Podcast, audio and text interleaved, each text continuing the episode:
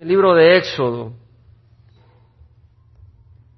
Éxodo capítulo 23. Y estábamos estudiando las instrucciones que el Señor le dio a Moisés para que le diera al pueblo de las tres veces que se tenía que reunir todos los varones al lugar que Dios iba a señalar, en donde estaría el tabernáculo, posteriormente el templo, para las fiestas.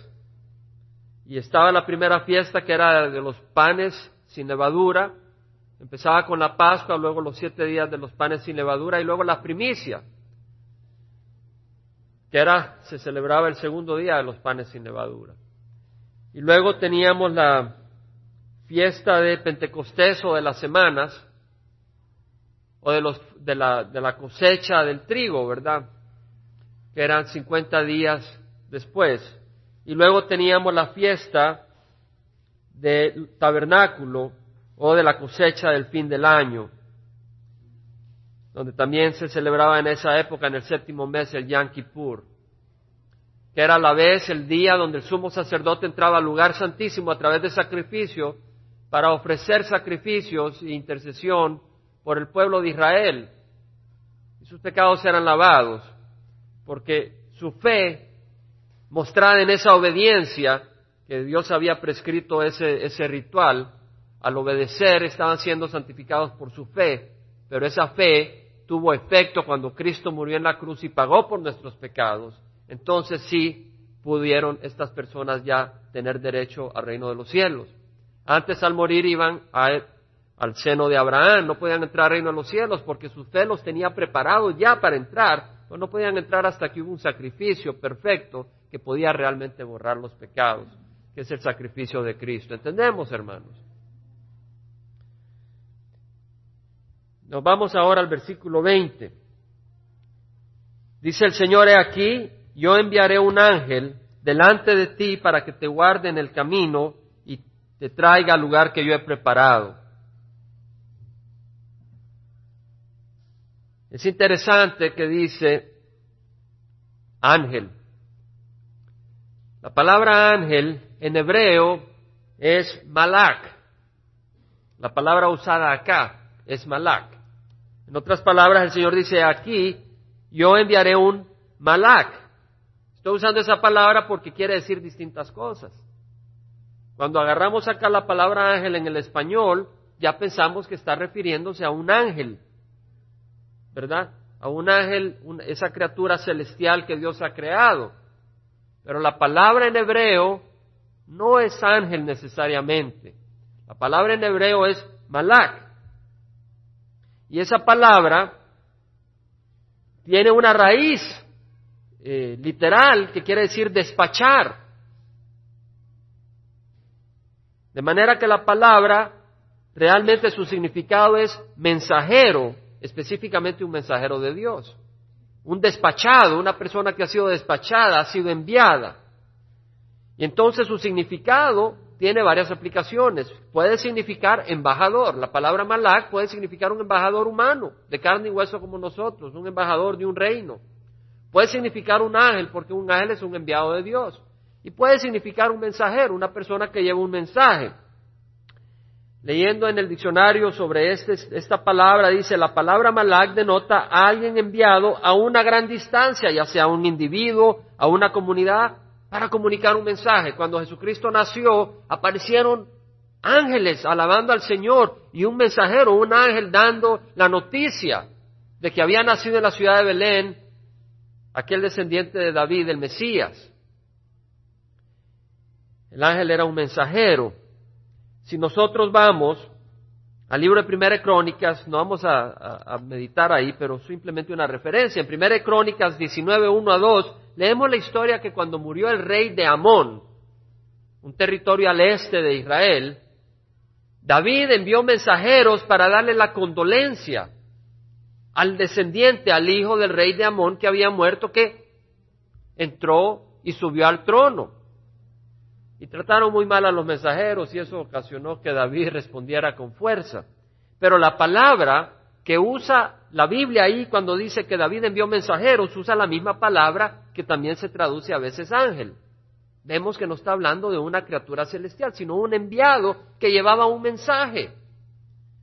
En Génesis 28:12 todos hemos leído la historia, y sobre todo si estudiamos acá Génesis, cuando Jacob iba camino a Arán huyendo de su hermano Esaú y pasó por Betel, la ciudad de Dios, y puso su cabeza sobre una piedra y tuvo un sueño donde en el sueño veía una escalera que iba de la tierra al cielo y los ángeles del cielo subían y bajaban. La palabra ángel es malak. Eran enviados del Señor que subían y bajaban. Y en Primera de Corintios 10, 1 al 4, ahí sí vamos a ir a meditar un poco, leemos que dice el Señor, no quiero que ignoréis hermanos, está hablando Pablo, no quiero que ignoréis hermanos, que nuestros padres todos estuvieron bajo la nube y todos pasaron por el mar. ¿Se acuerda que pasaron el mar rojo? Está hablándole a los descendientes de Israel, a los descendientes de aquel primer grupo que salió de Egipto a la tierra prometida y pasó por el mar rojo. Dice, y en Moisés todos fueron bautizados en la nube y en el mar. Bautizar quiere decir sumergir. La misma palabra que usaban para sumergir telas que coloreaban baptizo, sumergir. Por eso el bautismo del cristiano es por inmersión. Porque así fue eh, la práctica que se practicó en los primeros creyentes. Y su significado tiene que ver con la manera en que se haga. Si solo es sprinkler, no, no tiene el significado de que así como somos sumergidos en el agua, así estamos siendo enterrados con Cristo para que cuando subimos del agua también significa que así resucitaremos con el Señor. Ese significado va en paralelo a estar sumergido en un lugar donde el agua es un poco profunda. Dice Moisés, todos fueron bautizados en la nube y en el mar, y todos comieron el mismo alimento espiritual. Acá quiere decir fueron sumergidos, es decir, fueron identificados a la nube que iba con ellos y en el mar por donde pasaron, y al pasar el mar dejaron a las tropas de Faraón. Y pasaron el mar y ahí iba el pueblo de Dios. Hubo una separación entre el hombre carnal, Egipto, y el hombre escogido por Dios, el pueblo de Dios. Y eso es lo que es el bautismo. El bautismo quiere decir, yo estoy muriendo al pecado y ahora de aquí sale un hombre espiritual. Necesario. Es necesario el bautismo. Es necesario porque es en obediencia al Señor. Y dice, y todos comieron el mismo alimento espiritual. Pongamos atención ahora. Todos comieron el mismo alimento espiritual. Aquí no está hablando del maná necesariamente, porque si es cierto que el maná era celestial, va a hablar un poco distinto, porque dice, todos comieron el mismo alimento espiritual y todos bebieron la, la misma bebida espiritual, porque bebían de una roca espiritual que los seguía y la roca era Cristo. Estamos viendo entonces de que Cristo es la roca fija de un pueblo que es peregrino. ¿Nos damos cuenta? El pueblo peregrino tiene una base sólida, que es Cristo. El pueblo de este mundo que cree que está poniendo anclas y raíces en este mundo, su base se tambalea. Pero nosotros andamos como peregrinos, pero nuestra base sólida es Cristo. Y dice de que Cristo los acompañaba lo seguía. Dice que Cristo era la roca espiritual, era la bebida y el pan espiritual. La bebida y el pan espiritual es la palabra del Señor. Entonces quiere decir que el enviado de Dios, el ángel de Dios era Jesucristo. ¿Quiere decir que ese ángel era un ángel creado por Dios? No. El Malak, el enviado de Dios, es Jesucristo. De tal manera amó Dios al mundo que envió y dio a su Hijo para que todo aquel que crea en Él no se pierda, mas tenga vida eterna. Cristo es el enviado del Padre. no quiere decir que sea un ángel en el sentido de una criatura creada por Dios. Vámonos a Colosenses, donde tenemos la clarificación. Colosenses 1.16 dice, porque en Él fueron creadas todas las cosas. ¿Qué fueron creadas en Él, hermanos? Todas, todas. ¿Y qué palabra usa? Dice, ¿en Él existen desde la eternidad todas las cosas? No, dice, fueron creadas. Usa el verbo crear. Fueron creadas todas las cosas, tanto en los cielos como en la tierra. Quiere decir que los ángeles fueron creados por Jesús. Visibles, seres humanos, o invisibles. ya sean tronos o dominios o poderes o autoridades, todo ha sido creado por medio de Él y para quién? Para Él. Imagínense qué poderoso y qué glorioso el nombre de Jesucristo. Todo ha sido creado para Jesucristo. ¡Qué gloria más grande!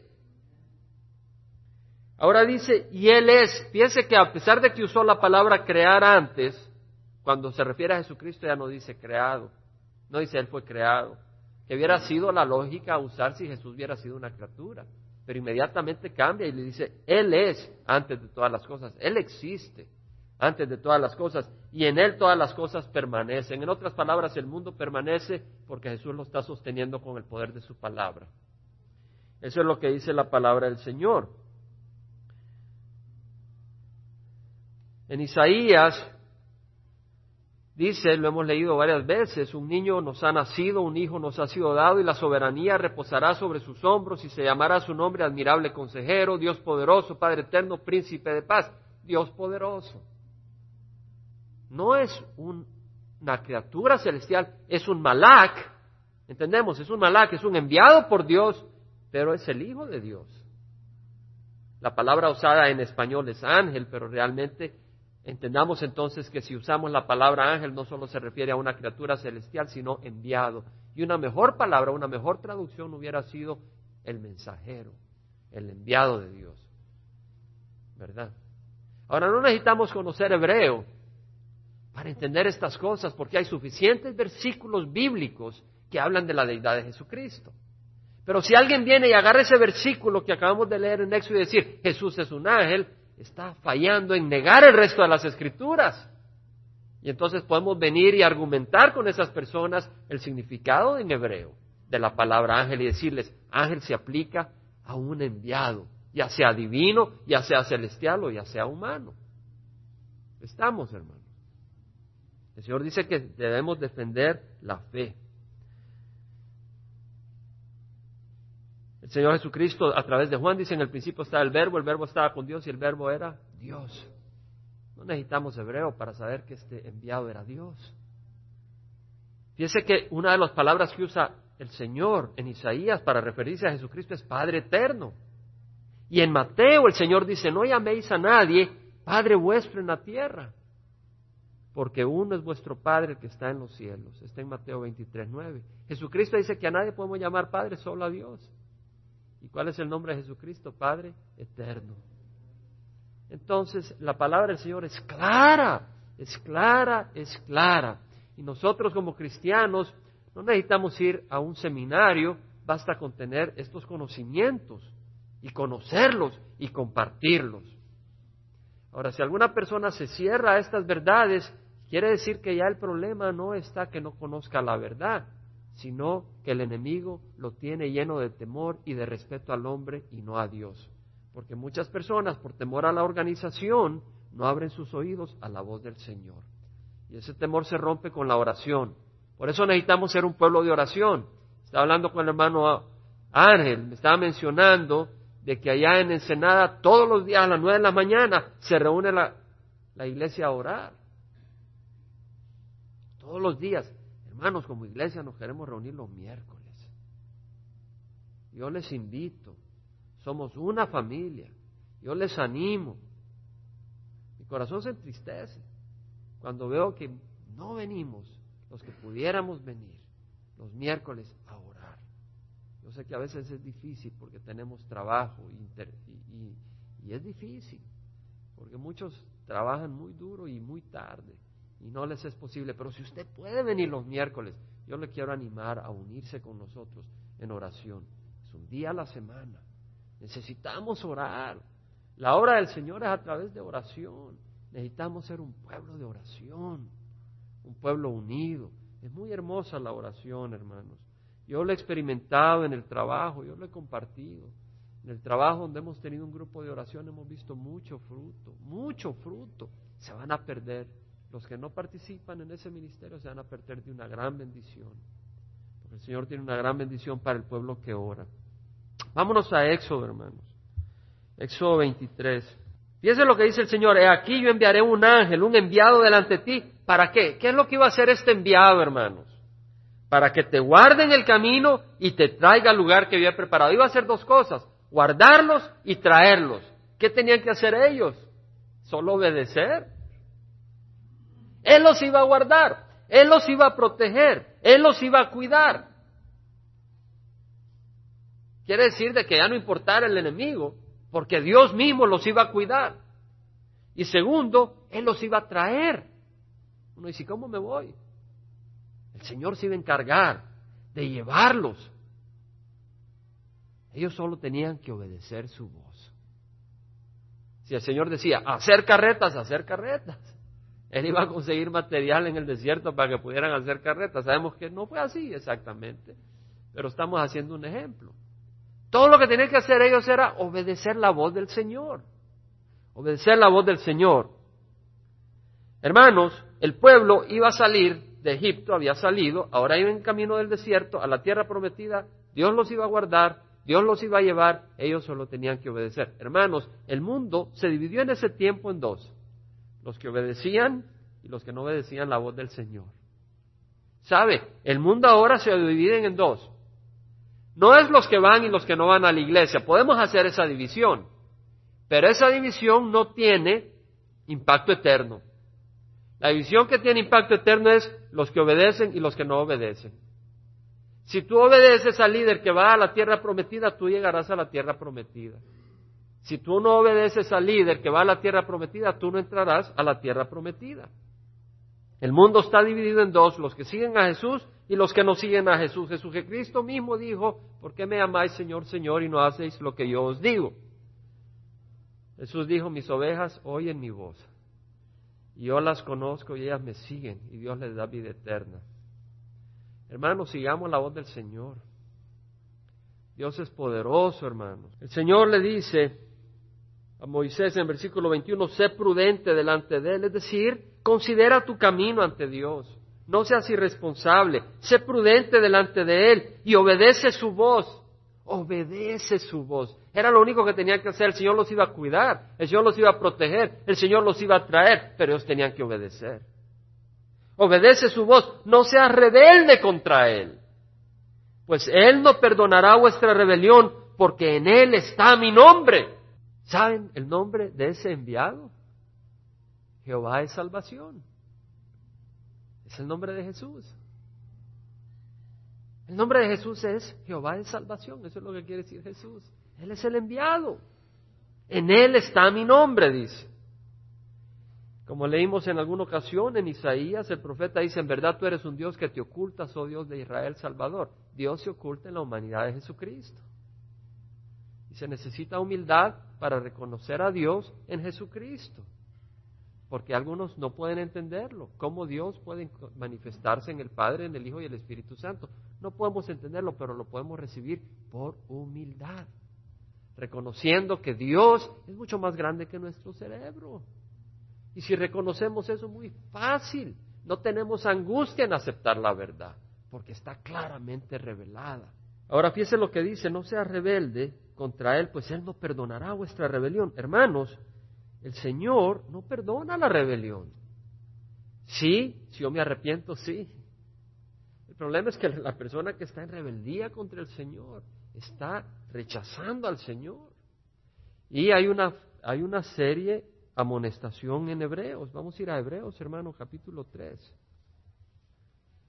Un corazón rebelde al Señor tiene que tener cuidado porque sabe, ese corazón se va endureciendo. Un corazón rebelde al Señor se va endureciendo y se va endureciendo. Porque ha quitado al Señor en el trono que le pertenece al Señor y Él se ha puesto en ese trono. Y si Él se ha puesto en ese trono, ¿quién lo va a quitar de ahí? ¿Entendemos? Por eso tenemos que tener un corazón obediente. Ahora un corazón obediente es un corazón libre. Capítulo 3, versículo 6 dice, Cristo fue fiel como hijo sobre la casa de Dios. Cristo fue obediente. Cristo aceptó el mandato del Señor de morir en la cruz, pero de ahí viene gran libertad y gran gozo. Dice la palabra del Señor que por el gozo puesto enfrente de Él, Él soportó el desprecio y el sacrificio de la cruz.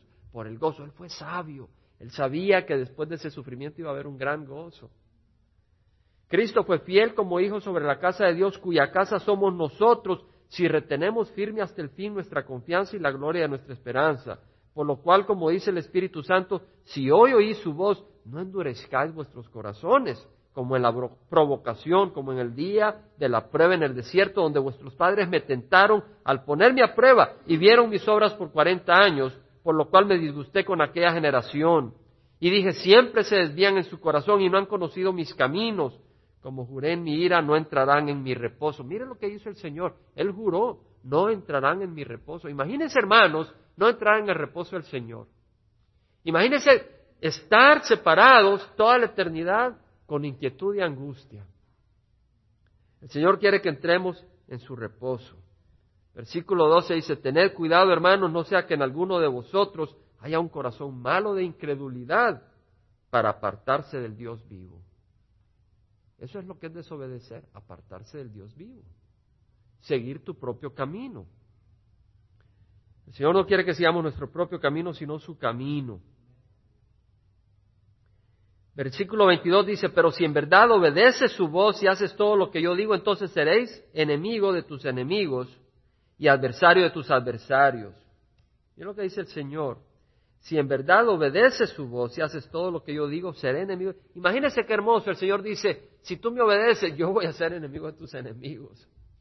Yo voy a ser adversario de tus adversarios, imagínese. Qué cosa más hermosa. En Romanos 8 dice el Señor, si Dios está por nosotros, ¿quién estará contra nosotros? Imagínense si Dios está por nosotros. Si Dios está por nosotros en cualquier circunstancia, quiere decir de que nuestro enemigo es enemigo de Dios. Cosa más poderosa. En Isaías dice el Señor, ninguna arma forjada contra ti prosperará y condenarás toda lengua que se hace contra ti en juicio. Esa es la herencia de los siervos del Señor y su justificación viene de mí, dice Jehová. Ninguna arma forjada contra ti prosperará. Qué hermosa promesa, hermanos. Ninguna arma, ninguna arma forjada. Y dice, condenarás toda lengua que se alce contra ti en juicio. Sí, Satanás nos va a condenar y va a decir, mira, Señor, hizo esto, hizo lo otro.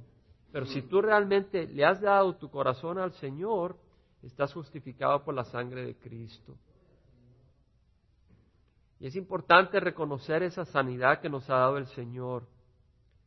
Dice en Romanos Pablo, ¿quién acusará a los escogidos de Dios? Dios es el que justifica. Qué cosa más hermosa. ¿Quién acusará a los escogidos? Dios es el que justifica. Te están acusando, Dios te va a justificar. Y luego dice, ¿quién es el que condena? Cristo es el que murió, más aún el que resucitó, el que está a la diestra del Padre y es el que intercede por nosotros. Tenemos a un abogado si estamos siguiendo al Señor. Esa es la promesa del Señor. Versículo 23 de Éxodo, capítulo 23. Mi ángel irá delante de ti y te llevará a la tierra del amorreo, del geteo, del pereceo y del cananeo, del ebeo y del jebuseo y los destruiré por completo. No adorarás sus dioses ni los servirás ni harás lo que ellos hacen, sino que los derribarás totalmente y harás pedazos sus pilares sagrados. En otras palabras, no sigas costumbres paganas. Nos estamos dando cuenta. Ya viene Halloween. Allá en mi vecindario hay personas que se dicen cristianas, porque así nos dicen que son cristianos, pero ahí andan poniendo calabazas y espantecitos y de todo. Y uno dice, bueno, ¿y por qué pues? ¿Qué tiene de graciosa la muerte? ¿Qué tiene de graciosa la muerte? ¿Qué tiene de graciosa las calaveras? El resultado del pecado trae destrucción, trae dolor. ¿Cómo tiene Satanás cegado a este mundo? ¿Cómo tiene Satanás cegado a este mundo que la gente celebra la muerte? Pero cuando alguien se muere, ¿cómo llora la gente? Pero celebramos. ¿Cómo estamos de adormecidos por Satanás? Mas serviréis al Señor vuestro Dios y Él bendecirá tu pan y tu agua y yo quitaré las enfermedades del medio de ti. Hermanos, quiere decir de que el Señor tiene control sobre nuestros enemigos y tiene control sobre nuestro alimento. El Señor tiene control sobre todo.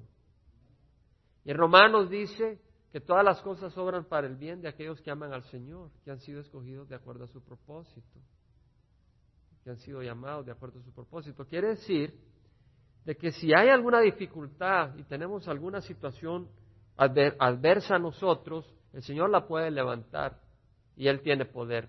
Y si no la levanta es porque Él quiere trabajar en nuestras vidas a través de esa situación y quiere bendecirnos. Estaba hablando con Maximino, con la hermana de Maximino, y me dice de que él estaba ya dado por muerto.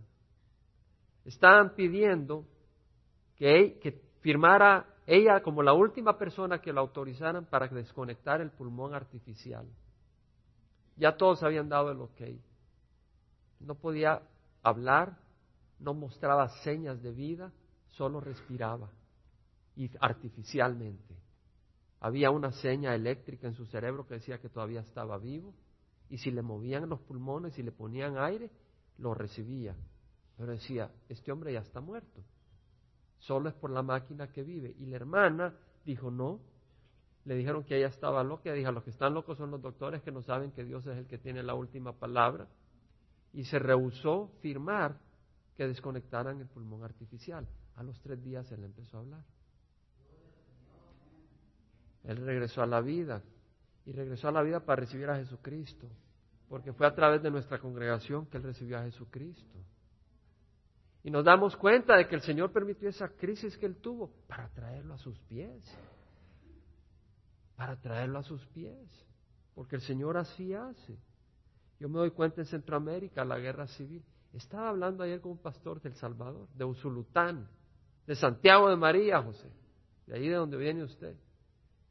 El hombre es pastor de un Calvary Chapel, hispana. Me dio mucho gusto. Vamos a tener muchos días para compartir. Este hombre estaba en el suelo. Estaba perdido, totalmente perdido, fuera ya físicamente, en su salud totalmente deteriorado por la vida de abuso que había vivido. El Señor lo rescató. Y ahora es un siervo del Señor. Estaba a punto de morirse estaba, estaba en cien ruedas. Ya no le daban nada de chance. Y el Señor lo levantó, permitió esa crisis para que Él viniera a Jesucristo y ahora Él dé la gloria al Señor. Y aun cuando venimos al Señor, las cosas que el Señor permite tienen un propósito.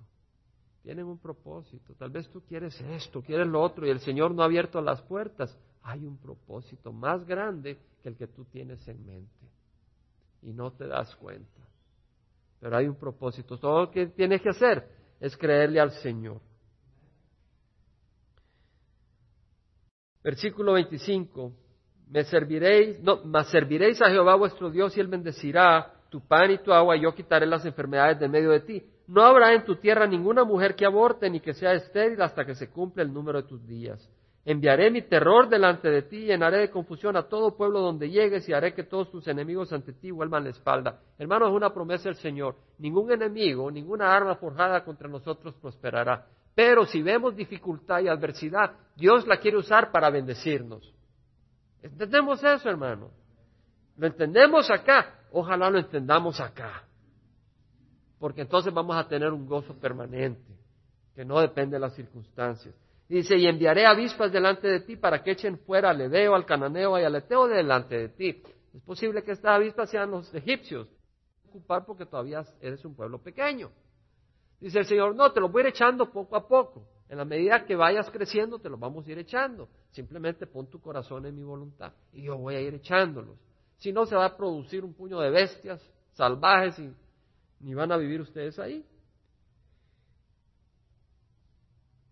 Y fijaré tus límites desde el Mar Rojo, es decir, el Golfo, está el desierto, la península de Sinaí, está el Golfo de Acaba, que es una parte del Mar Rojo, dice. Fijaré tus límites desde el Mar Rojo hasta el Mar de los Filisteos, que es el Mar Mediterráneo, y desde el desierto hasta el río Éufrates, porque en tus manos entregaré a los habitantes de esta tierra, y tú los echarás de delante de ti. No harás pacto con ellos ni con sus dioses. Ellos no habitarán en tu tierra, no sea que te hagan pecar contra mí. En otras palabras, somos, estamos en el mundo, pero no somos del mundo. Que no habite en tu casa cosas que no son del Señor. No enciendas programas para entretenimiento que no son del Señor, porque si sirves a sus dioses ciertamente esto será tropezadero para ti. Vamos a quedarnos acá, hermanos. Vamos a cerrar con oración. Pudiéramos seguir con el capítulo 24. Dicen de que invitaron a un pastor a predicar a una iglesia. Y el pastor les dijo, a mí me gusta hablar, hermano, porque pues, tengo mucho, mucho ánimo de hablar del Señor. ¿Cuánto tiempo tengo? Y le dijeron, bueno, hable todo lo que quiera, nosotros a las 12 nos vamos. A veces es difícil que lo paren a uno, pero vamos a parar acá para dejar también bendición para el próximo domingo, que tengo otro mensaje, con el favor del Señor, que le vamos a dar el tiempo apropiado. En este mensaje, creo que algo importante reconocer es que el Señor nos llama a obedecer su voz, a obedecer su voz y también a reconocer de que nada que nos esté ocurriendo es para nuestro mal. El enemigo puede usarlo para el mal, pero Dios lo va a usar para nuestro bien. Padre Santo, te rogamos, Señor, que selles en nuestro corazón esa verdad, ese entendimiento, Padre. Padre Santo, ayúdanos a recibirlo, ayúdanos a creerlo y ayúdanos a obedecerlo, Señor. Te lo ruego en nombre de Cristo Jesús.